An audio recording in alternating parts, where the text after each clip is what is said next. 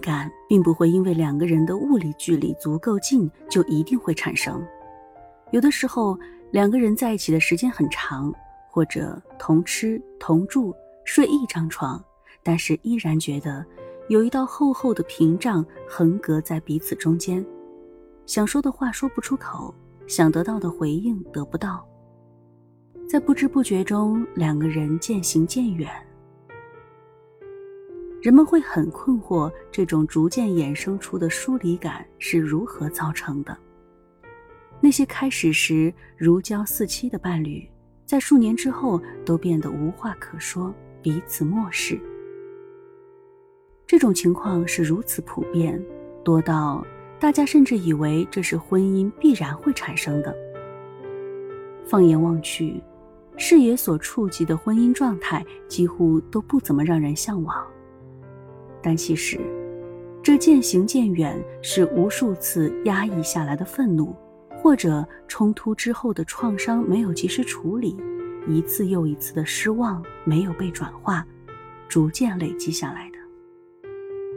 而每一次的愤怒、受伤、失望，都藏于关于我们自己的线索，我们的期待。信念、渴望、心灵底层那些自己都尚未觉察的模式。前面讲到，金钱和婚姻都是放大器，没有一个亲密的、朝夕相处的人，你底层经由这个客体亲密关系产生的最重要的价值，就是让我们真正看懂自己。讲一个我的客户九梅的故事。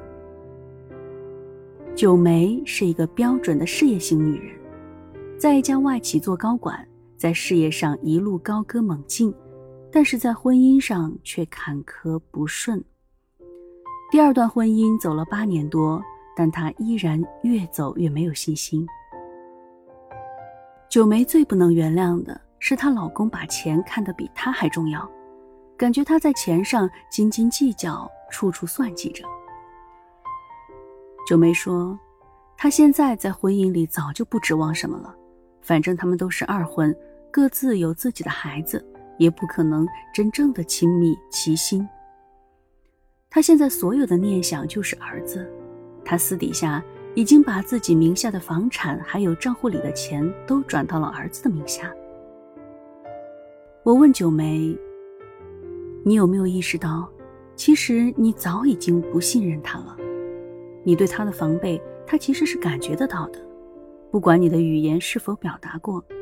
当你的心已经远离，而他感觉抓不到你的心时，自然会想到抓住钱，不然他的安全感岂不是要消散的无影无踪？九梅顿了一下，她从没从这个角度思考过，这种视角完全背离了她所熟悉的无助受害者的大背景。过了几十秒，他强大的防御功能启动。他说：“我以前不是这样的，我以前对他很信任，对他很好，但是没有用，他就是这样一个人。所以就这样吧，我也不指望他真的能改变了。我现在在学习怎么去面对孤独，可能这才是婚姻里必须学习的功课。”从这一段话中，我看出。九梅真的是一个智商极高、反应很快的人，她知道自身是有问题的，这个她回避不了，但是她避重就轻地把她的问题归结到不能面对孤独上。同时，我也看到九梅身上有一股倔强的力量，她宁可在未来的几十年都生活在一个彼此隔离的僵尸婚姻里。强迫自己适应孤独，也不愿意放下自尊心去面对自己的弱点，承认自己的伪装，变得更真实柔软。为了让他更多的意识到自己的模式，我问他：“你以前都是怎样信任他的？都是怎样对他好的呢？”接下来，九梅跟我讲了好几件事，比如，每次一起吃饭都是他买单。她给先生买的礼物总是一些比较贵的，而她先生给她买的礼物总是一些不值钱的东西。其中一个故事让我印象深刻。九梅说，他们结婚一年之后，他先生打算买一套房子。虽然他们结婚之前都各有各的房产，但结婚之后再买的房子，按理说当然属于婚后财产。可是，在签合同的前夕，九梅很体贴地跟先生说：“这房子写你儿子的名字吧，省得日后他心里不舒服，你们生出诸多的嫌隙出来。”没想到。老公真的写了自己孩子的名字。这件事情已经过去七年了，至今九梅的心里都极其不舒服。虽然是他的钱买的，但是这是婚后资产，他应该写我俩的名字，再不济写他自己的名字也可以啊，怎么能写他儿子的名字呢？我问：“那你问过自己为什么要说这句话吗？”